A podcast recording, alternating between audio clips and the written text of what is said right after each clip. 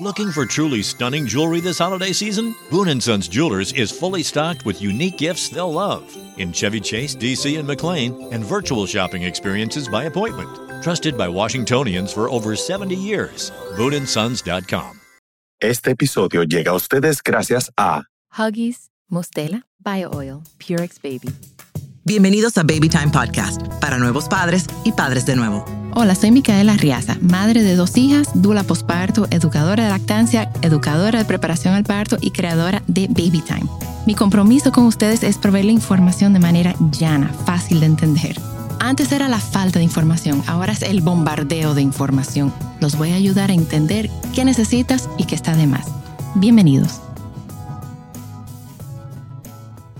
Hello. Bienvenidos a otro episodio y hoy vamos a hablar de, de- de- del tema eh, más importante en la vida de, uno- de una nueva familia y un bebé es acerca de la pupusita. Porque no es mierda, es pupusita, porque eso es lo lindo. Señor, es increíble como cuando nace un bebé, o sea, la pupú, es la pupú, ¿verdad? Es la, es femenino, la, la mierda, la pupú. Eh, sí, em, Sí. pero hay tantas formas de decirlo. Hay popó, hay cacá, eh, Pupi. pupi. Ajá. Señora, la que está hablando, algunos o algunas van a reconocer esa vocecita.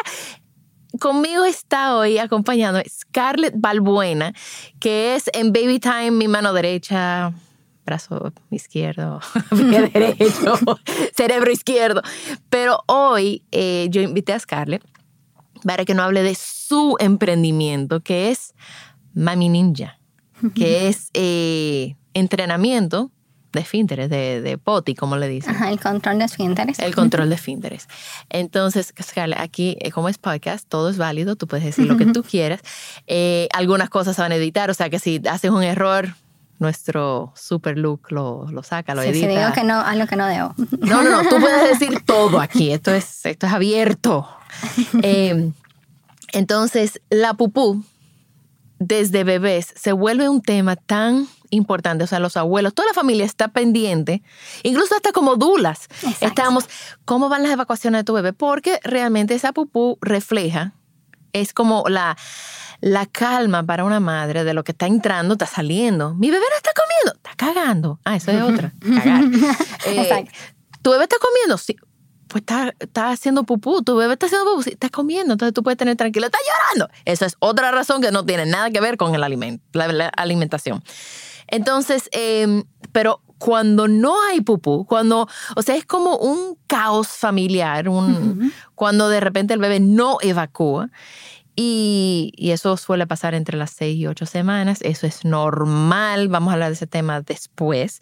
Pero hoy yo quiero eh, hablar con Scarlett acerca de el entrenamiento de, de poti, de los esfínteres. ¿Cuándo debe de comenzar? ¿Cuándo un bebé empieza a dar señales? ¿Qué debe de ser una mamá cuando está dando señales? ¿Debe de presionar? ¿No hay colegio ahora? ¿Sí hay colegio? O sea, ¿cómo arranca usted? Buenas. Bueno, pues feliz de estar contigo. Eh, y bueno, empecemos desde cero. Tú te pones a pensar, Mica, desde que, desde antes de presentar, o sea, nace su bebé, nace tu bebé.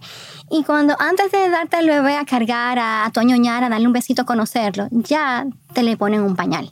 O sea, desde el nacimiento, el bebé llega a los brazos de mamá con un pañal puesto casi. Es muy raro que te lo entreguen sin nada. En cuero, sí. Ajá. Y luego entonces ahí comienza todo el proceso. O sea, ya le pusimos pañal desde el primer día, el primer Momento. Exacto, el primer, los primeros minutos. Antes de la primera ropa tiene su pañal puesto. Exactamente. Entonces, luego ya, eh, muchísimo más adelante, empezamos que queremos eliminar el pañal. Pero hay que tomar muchas cosas en cuenta para eso. Por ejemplo, una de las cosas es si está madurativamente listo. Eh, y otra cosa muy importante es si mamá y papá eh, o el cuidador está listo, o sea, están listos. Porque hay veces que el bebé está listo, eh, pero después los padres no. No, no, mira, yo no puedo estar en este momento en eso, yo realmente no quiero. Hay que tomar muchas cosas en consideración o en cuenta.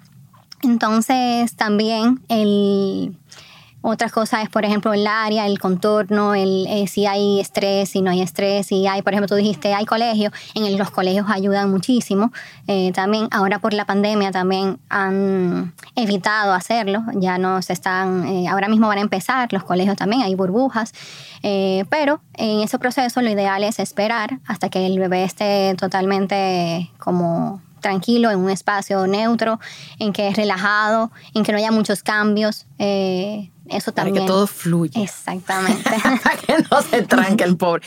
¿Y como a qué edad es ideal? Yo sé que hay, hay bebés que quizá pueden estar listos antes, o después, pero ¿a qué edad de que se va, se empieza a ver que el bebé podría estar, que se podría comenzar? Ok, ahí eso puede variar, pero como tú dices, antes o después, nosotros recomendamos después de los 22 meses, después de los dos años, eh, considerando de si está realmente listo madurativamente. Entonces, hay niños que lo hacen muchísimo antes. Si ellos, por ejemplo, te dan inicios de que quieren empezar, podemos ayudarlo a crear el ambiente, a que ellos vayan conociendo, que por ejemplo digan pipí, que conozcan cuándo es pipí, cuándo es popó, leerle libros. A mí me encanta comprar las chucherías que venden de todo. Eh, todas las cosas para el boti.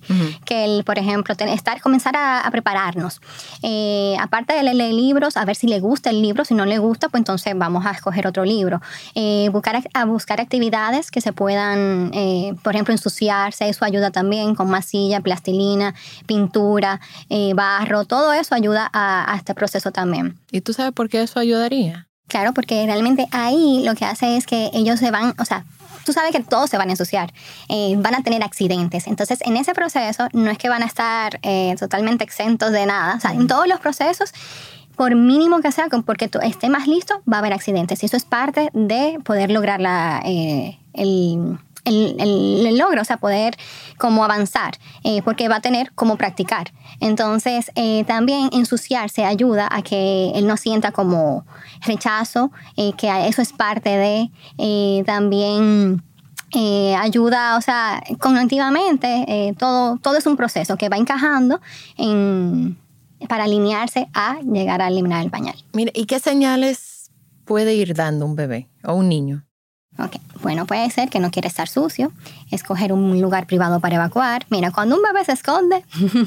haciendo pupú, no quiere que lo miren. Exactamente. Hay niños que les gusta la audiencia, o sea, hay niños que les fascina eso, que se puede sentar, hay visita y en el mismo medio de la visita se, agacha y ahí mismo... ahí hace. Pero hay otros que no, que escogen, por ejemplo, abajo de la mesa. Mira, tuve un cliente que me encantó, dice la mamá, ¿y qué yo hago? Porque, por ejemplo, a él le gusta hacer en el closet en donde están mis vestidos largos.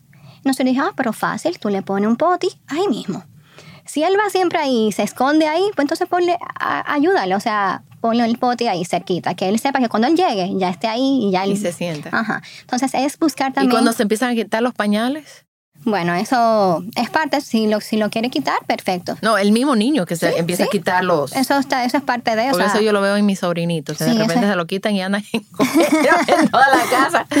y mi pobre hermana tiene los dos potis ahí, pa. Incluso uno, Salva, agarra con su guitarra yo tengo una foto, lo voy a subir. Ay, ay me encantó video que No se ve nada, señora, o sea, que lo puedo subir, pero se ve que él está sentadito agarrando su guitarra y tocando su guitarra en el potting. Eso es parte, y está súper bien. Porque hay veces que tampoco es obligar. Siéntate ahí, tú no has hecho, no te pares. No, no, no. O sea, es todo que fluya. Si él quiere sentarse, bien. Si no quiere sentarse, pues no, no, no obligarlo. O sea, esto es sin premios, sin castigos, todo que... Eh, es un proceso que también hay que adaptarse porque hay veces que se está haciendo pipí. No, no, no, no, no se asusta no, Exactamente, que yo hice, que estoy haciendo, o sea, él está aprendiendo eh, todo. Entonces, también no queremos que tenga una, algo negativo, algo que no quiera hacer. Sabes que hubo un momento, o sea, con mis dos hijas, hubo un momento que Isabela se estriñó. Eh, y para aclarar, el estreñimiento es una pupú dura y seca, no la falta de pupú que puede ocurrir en un bebé de dos meses, tres meses, sino una pupú que sale una bola dura. Y me acuerdo que ella, eh, el tema de, de, la leche, a ella le cambiaron la leche, ella tenía como dos años, quizá año, año y medio, no, como dos años Sí, sí, pues ya yo estaba embarazada. Dos años y pico. Y ella fue durante mi embarazo. No sé si mi embarazo tuvo que ver con ese cambio en ella, pero ella de repente se, se tapó. Y cada vez que hacía pupú, nosotros la teníamos que sentar en el inodoro, ponerle supositorio, salían unas bolas, ella gritaba por el dolor, no quería hacer pupú por el miedo del dolor que ella había estado pasando. Eh, le tuvimos que cambiar la leche, le pusieron una leche de soya, ella casi vomita cuando lo probó. Y yo dije, concho, déjame ver, déjame mezclar un poco para lo cambiando paulatinamente. O sea, entonces le puse el biberón con la mitad de soya, mitad leche normal. Y la leche de soya era tan fuerte el sabor que ella también otra vez como que hizo arcadas. Y al tercer biberón me lo negó y más nunca bebió leche. Más nunca, de ningún tipo. Hasta después que tomaba yogur y quesito y, y chocolate caliente, pero leche así blanca, más nunca. Después de los dos años, eso sí ayudó. O sea, le dimos fibra, le dimos em, comida, frutas con fibra, y tratamos de meterle como ciruela y cosas, y maíz, el maíz ayudaba mucho. Entonces yo con mi, pero pasamos tanto, pero me partía el alma con ella. Realmente no me acuerdo cómo fue como eliminarle el pañal a ella, pero con Miranda yo dije, mira, como el estreñimiento parece que es un tema de familia y Miranda estaba lactada, dije, pero déjame empezar a darle maíz desde, desde que empiece a comer. Y hacíamos el baile del pupú de maíz, el baile del pupú, eh, de la pupú. Em, y llegó un punto donde ya Miranda podía hacer, en, eh, eh, podía evacuar donde quisiera. Ella hacía pipí en el inodoro. tampoco yo, como que yo no recuerdo haber tenido un potio. o sea, yo tenía como una escalerita y tenía como un adaptador para el inodoro. Señor, esto fue hace 13 años. Entonces ella se subía y se sentaba y hacía pipí, pero pupú ni matada. Ella lo quería hacer en su pañal. Una vez lo hice, yo creo que se asustó y más nunca que lo quiso volver a hacer. Y llegué a un punto donde ya ella tenía dos años y pico, dos años y medio. Y yo agarré el paquete de pañales y le dije, ¿tú ves esto? Este es el último paquete. No sé si era correcto o no correcto, pero fue lo que hice. Y cada vez que ella hacía popó, le digo, te falta. Ya se está acabando. Cuando quedaban dos, le digo, te quedan dos. Y cuando ya usó el último, le dije, ya no hay más pañales. Se acabaron. Y cuando ella vino, mami, mami, hola, un pañal, un pañal. Ahí está el baño. Resuelve. y ella, y de repente se fue. Al final, como duró como 10, 15 minutos aguantando y no pudo y se fue corriendo al baño. No sé si ese fue mi método. ese fue. Mira, sí se le puede ir avanzando en todo eso. O sea, está súper bien en que tú vayas diciéndole, mira, que así nos quedan pañales, eso. Todo se le debe de hablar. la mayoría de personas creen que no, ellos no entienden. Ellos están ahí, tú estás hablando una conversación que no deben escuchar y te pueden responder Entienden todo. Y más las malas palabras, si ustedes lo ah, dicen. ahí lo hacen, lo cogen, lo dicen y lo saben usar. Cuando tú menos quieres. Exactamente. Entonces, ellos sí entienden, tú le puedes ir explicando, eso es súper, súper importante. Eh, y sí, eh, explicarle todas esas partes es es parte de. O sea, avanzarle desde el principio, mira, va, casi no va a haber pañales, ya vamos a empezar con el poti, pero que él sea partícipe de todo, en escoger, por ejemplo, los potis. Eh, ¿Tú recomiendas más un poti chiquito que un adaptador a inodoro? Las dos cosas. Okay. Porque realmente al principio no va a haber, eh, o sea, si empiezas, si están en la sala, no va a llegar al inodoro. O sea, no va a haber tiempo, él está aprendiendo y lo que queremos también es que hayan aciertos. Y aciertos hay, si hay un, si hay un poti, eh, también se le dice vacinilla, hay muchísimas eh, formas. Entonces, sí debe haber un poti cerca para que él pueda eh, o ella pueda ir inmediatamente. ¿Y cómo tú manejas el tema de que, bueno, los varones hacen pipí parado, las hembras sentadas, los varones lo sientan? O sea, ¿cómo...? Bueno, al principio lo ideal sería que esté sentado haciendo pipí o popó. Eh, ¿Por qué? Porque eh, la mayoría no sabe reconocer al principio cuando está haciendo pipí o popó. O sea, dicen pipí o dicen popó, pero es lo contrario. Entonces, al luego no saben identificar exacto, no saben identificar. Entonces, lo ideal sería que aprendan a identificar cuál es una o la otra para luego pasar a hacer pipí eh, separado. También puede, una estrategia chula es en la bañera, eh, lo ponen a apuntar eh, y ahí cuando se vayan a bañar, mira, apunta, vamos aquí al, al hoyito, los huequitos. para que no Exacto. el inodoro. Exactamente, entonces ahí ustedes pueden, exacto, aprender y poquito a poco. Eh, también para el estreñimiento, te iba a comentar que es una parte muy importante antes de iniciar, ese proceso, lo ideal sería que no esté estreñido o estreñida y consultar con un pediatra. Aunque me digan generalmente, no, no, no es estreñido, ok, pero antes de iniciar vamos a, darle más eh, avena, más ciruelas, más maní si no son alérgicos, claro, eh, aceite de coco, o sea, aguacate, mango, cosas que tengan fibras para ayudarlos, porque generalmente se estreñen un poquito o, paran esa, eh, o sea, o retienen. y como tú dices, no es que sea estreñido no se ha estreñido, pero puede ser que aguante un poquito más y lo que deseamos es que no le duela cuando vayan a hacer. Mira, esta conversación está demasiado chula. Entonces vamos a tener que esperar al siguiente episodio para, para seguir, para que ustedes se queden con todas las ganas de seguir escuchando. También estamos en babytimerd.com con nuestros talleres online, donde yo y todo el equipo estamos disponibles para ayudarlos a sobrevivir el posparto y todo lo que conlleva.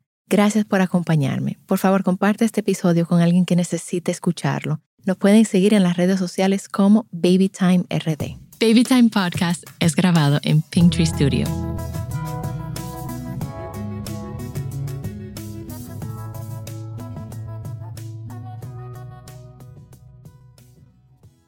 Come celebrate the holidays at the National Army Museum in Alexandria, Virginia. Jump in the VR simulators to ride Santa's jet powered sleigh or fly over frozen landscape in the Great Glacier Race. Enjoy special deals and discounts at the museum store and cafe every Saturday in December from 3 to 5. And bring your out of town friends and family too, because admission and parking are free. Celebrate the holidays at the National Army Museum. A full list of holiday fun is at usarmymuseum.org. That's usarmymuseum.org. Looking for truly stunning jewelry this holiday season? Boone & Sons Jewelers is fully stocked with unique gifts they'll love in Chevy Chase, DC, and McLean, and virtual shopping experiences by appointment. Trusted by Washingtonians for over 70 years. BooneandSons.com.